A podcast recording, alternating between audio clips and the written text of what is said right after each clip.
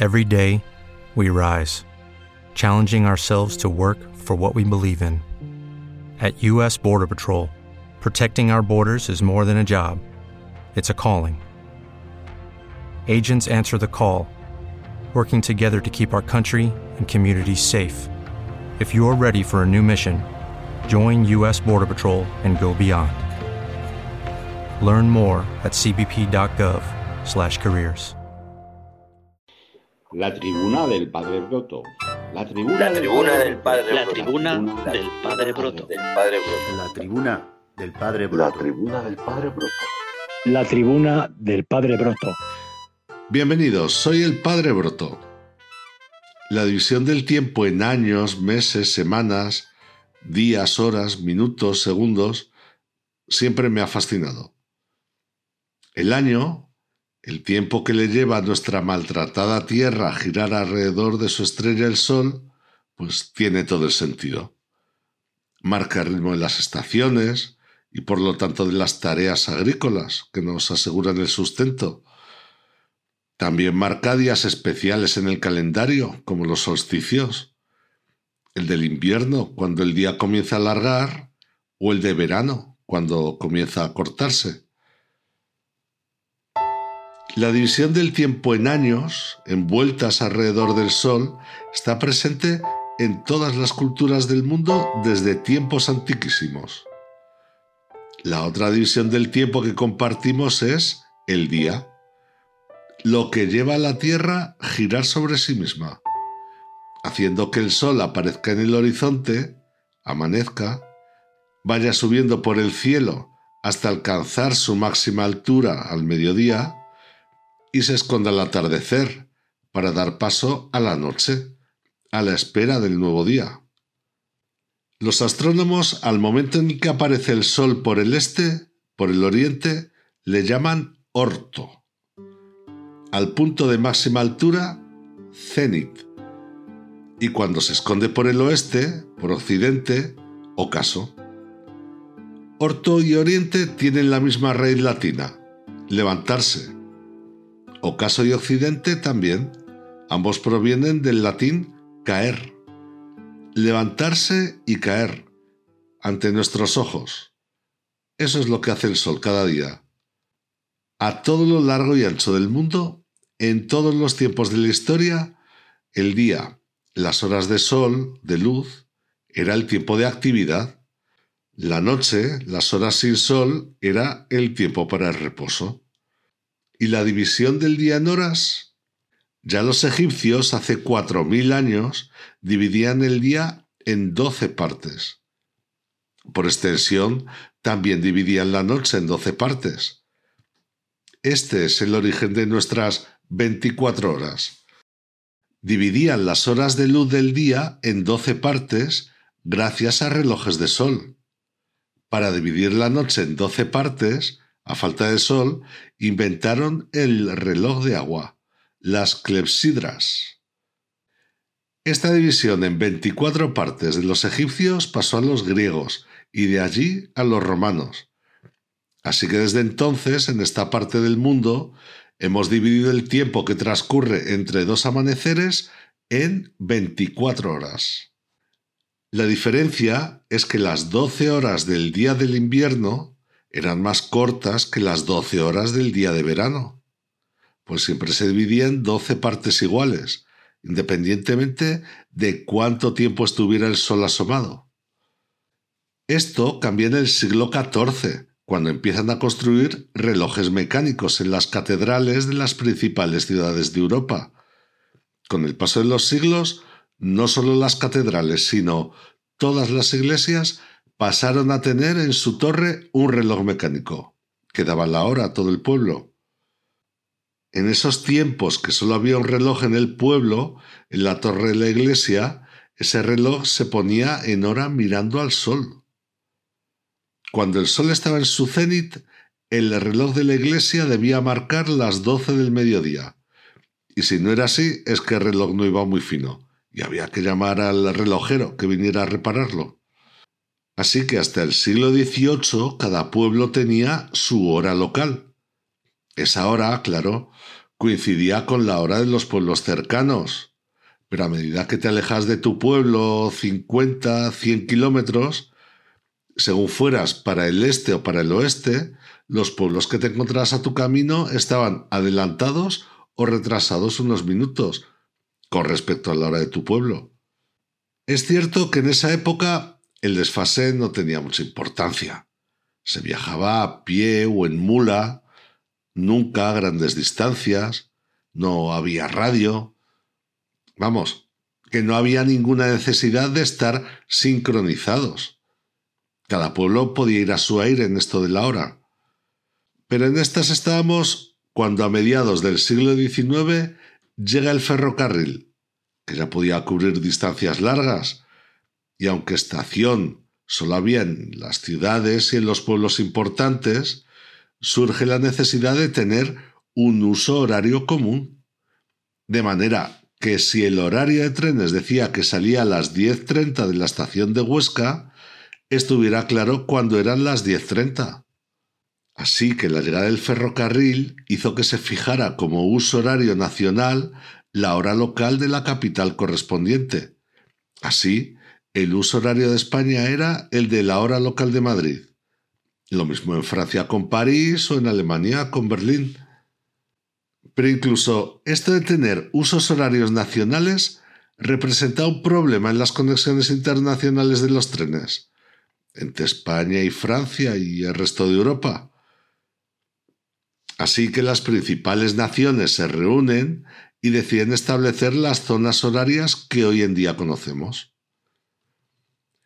La referencia el meridiano cero, el que pasa por el observatorio de Greenwich, al lado de Londres. Y también pasa por mi pueblo, Pertusa. Bueno, exactamente no está. El meridiano cero pasa en realidad a unos 12 kilómetros al este, por Berbegal, Así que también podríamos llamarlo el meridiano de Berbegal. Como digo, el meridiano cero es la referencia. Una línea imaginaria que va desde el polo norte al polo sur pasando por Berbegal. Siete grados y medio de longitud hacia el oeste y otros tantos hacia el este, tenemos el uso horario GMT, Greenwich Meridian Time. Ese sería el primer gajo. Si imaginamos el mundo como una naranja de 24 gajos. Y ya lo sé, muchos gajos para una naranja. Cada uno de esos gajos es una franja horaria. Y la distancia entre sus horas locales es de 1, 2, 3, 4 horas, etc., hasta llegar a la 23 y de nuevo al cero. En 1901 España empieza a aplicar el Acuerdo Internacional se cambian todos los relojes de las estaciones, de las iglesias, de los ayuntamientos, de las casas, que ya en muchas casas había algún reloj, y pasamos a estar toda España, salvo Canarias, en hora GMT, sincronizados con la hora de la iglesia de Santa María la Blanca de Berbegal, que en esos años tenía reloj.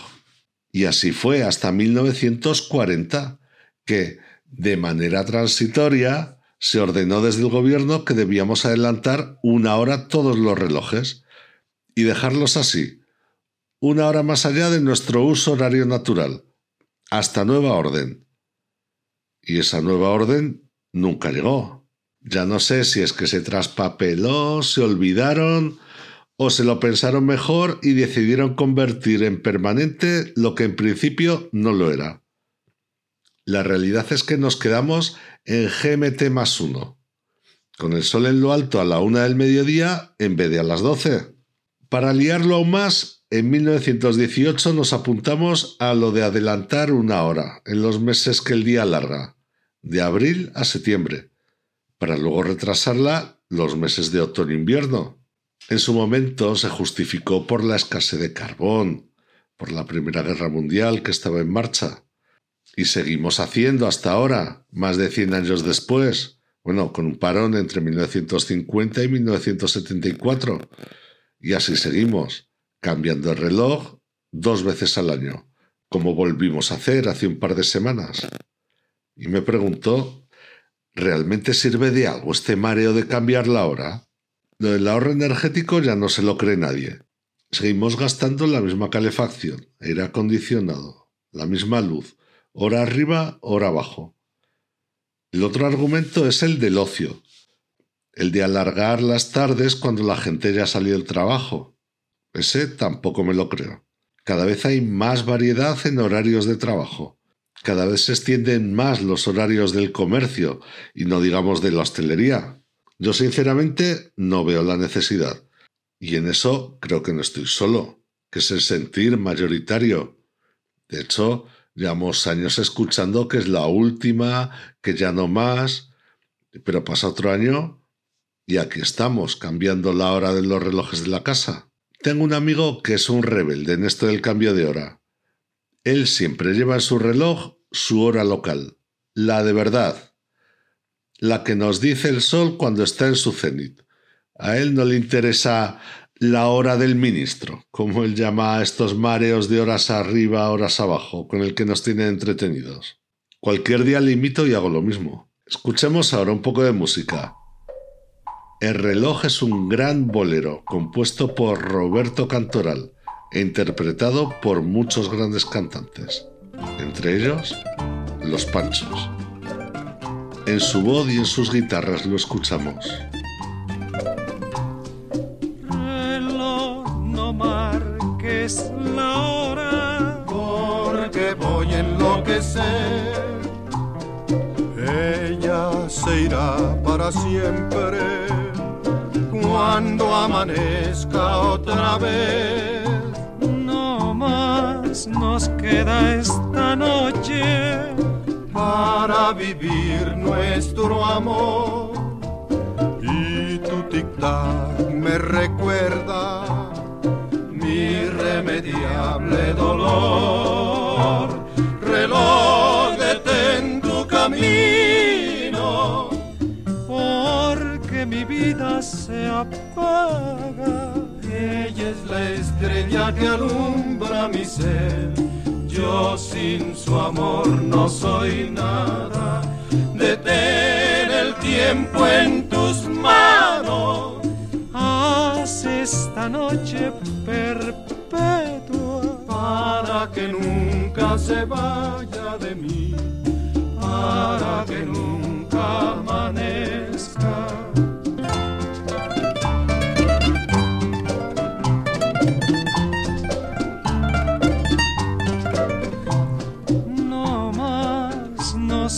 Esta noche para vivir nuestro amor. Y tu tic-tac me recuerda mi irremediable dolor. Reloj, detén tu camino, porque mi vida se apaga. Ella es la estrella que alumbra mi ser. Yo sin su amor no soy nada. Detén el tiempo en tus manos. Haz esta noche perpetua para que nunca se vaya de mí. Para que nunca amanezca.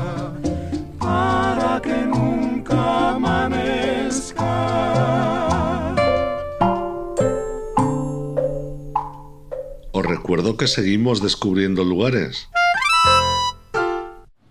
¿Cuál es tu lugar preferido de la provincia de Huesca?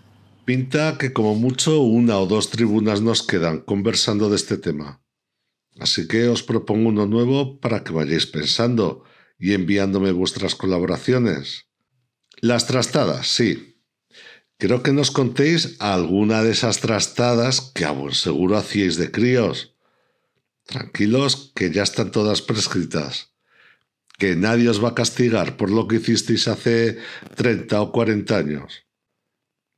Haced memoria. ¿Cuál fue vuestra gran trastada? La más gorda. ¿Fuiste tú solo o hubo cómplices? ¿Fue planificada o improvisada? ¿Fue por diversión, por imprudencia, por aburrimiento? Allí lo dejo. Mándame un mensaje de voz al número de WhatsApp de Hit Radio al 644-892-690. Repito, 644-892-690. Cuéntanos alguna trastada que hicieras de crío. Acuérdate de decir que es un mensaje para el padre Broto. Así Alejandro me lo reenvía.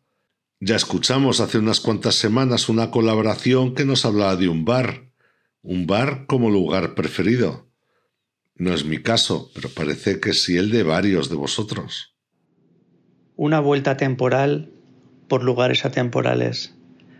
La Habana, Estrella, La Parra, Los Toneles, El Plaza, Casa Juan, Jerezano, El 31, Rancho Chico, Cubitos Dylan, Arcano Seven Heaven, Ballesteros Global, Cucaracha, Bohemia, Nelson, Chupitos, Bolinga, Posturillas, La Peña Motociclista, El Tubo 13, El Flow y el Juan Sebastián Bar con Lorenzo. Menuda retaila. Reconozco algún nombre, pero la mayoría no me suenan de nada. Entiendo que todos son nombres de bares, de bares de aquí, de Huesqueta. Algunos como La Habana o La Estrella paso por delante de la puerta todos los días, aunque a unas horas que siempre me encuentro la puerta cerrada. Tampoco es que si me encontrara la puerta abierta entraría. El cortado normalmente me lo tomo en el Rugaca o en el Puerto Rico. Voy alternando. Sigamos con esta ronda de bares.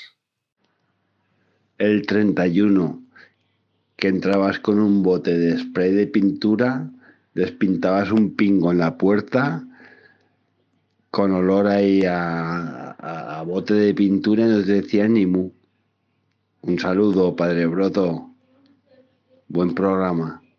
Este bar no lo conozco, así que poco puedo decir, salvo censurar esta gamberrada de ir pintando puertas y paredes ajenas. El global. Nuestras diestras nutrias rubias, nubias nutridas de alubias de Asturias, muestran respuestas, protestan y anidan en turbias danubias, albercas venideras, avenidas y viviendas, no en las vuestras. Así era. Menudo trabalenguas. A continuación, crónica de bares, pero en un estilo más inteligible. Se agradece.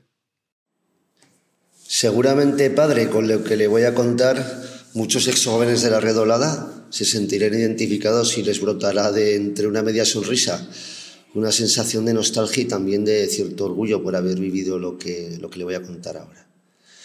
Situémonos en Almudévar, a mediados de los 80, ya ha llovido. Por entonces, una discoteca llamada Boeing recala en la villa y completa la eclosión de un panorama juvenil que venía con ganas de asomarse a la movida nacional. En la plaza del pueblo, además de los bares de toda la vida, Opozal con Lorenzo y el Flaco al frente, nos mostraron el lado más irreverente del panorama musical nacional. Era el bar de una asociación por la tarde y un garito de cigarro, birra y futbolín por las noches.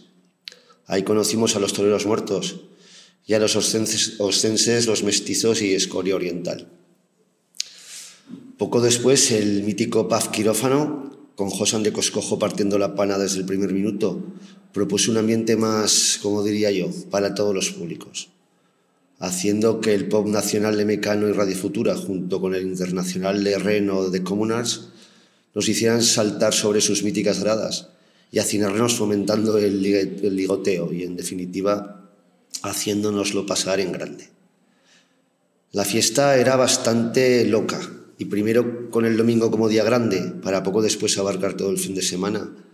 Para la gente del pueblo y de los alrededores esta época fue un sin vivir. Pero la guinda del pastel, el boom que realmente hizo que Almudévar tuviese su propia y reconocida movida particular, fue la introducción del Renoir en esta ecuación. Casi a cualquiera que le pregunte si que tuviese entre 15 y 30 años en aquella época, te contará que él o ella también estuvo en el Renoir. Las alocadas y continuas fiestas que organizaba allí Vicente y María Jesús eran siempre garantía de éxito y de cierto desfase, la verdad. Decoraban el bar todas las semanas por ofrecernos un ambiente diferente y sumergirnos en una especie de paranoia colectiva a la que nos sumábamos casi como una secta. Podíamos estar en una especie de gusto que en noviembre o celebrar la Nochevieja en agosto. todo valía. Cada velada era un lleno absoluto y nos tenían que echar casi a escobazos. A generar este tsunami colaboró mi amigo DJ Miguel, que por aquel entonces nos enseñó las nuevas tendencias de la música de baile, entre el tecno y la electrónica. Siempre estaba a la vanguardia, y hasta los amigos de las grandes capitales que se acercaban de vez en cuando presumían de escuchar los temas de moda antes en su pueblo que en las discotecas de la ciudad de donde venían.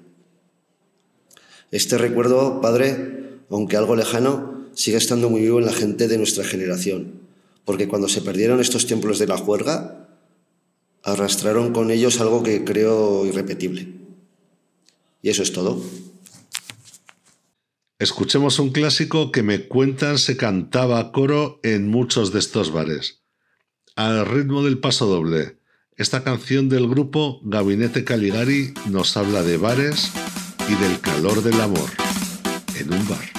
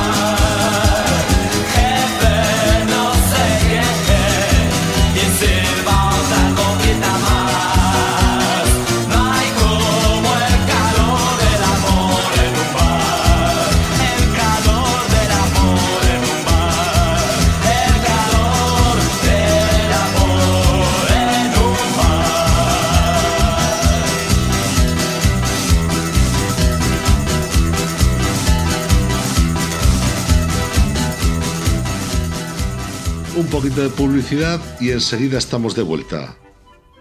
Librería Papelería La Casa de las Novelas. Material escolar y de oficina, libros de texto. Y como no, las mejores novelas.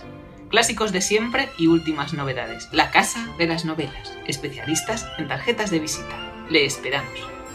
Nueva entrega de Puntadas con Hilo.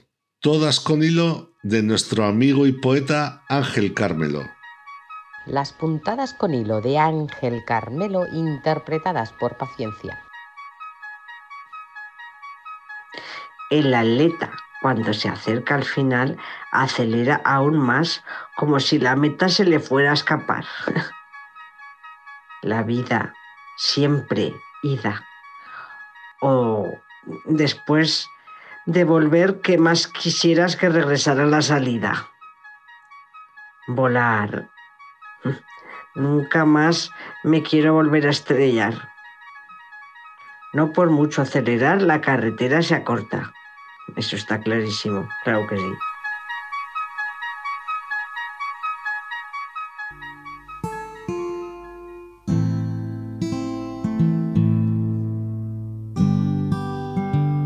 Pues hasta aquí la tribuna de hoy. Creo que hoy toca consejo. Vulneran omnes Última necat.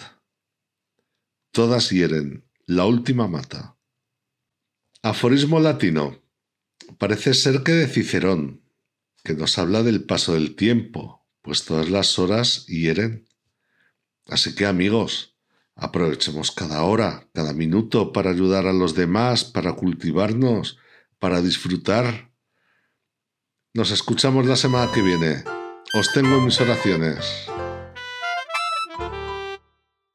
Hasta aquí la tribuna del Padre Broto.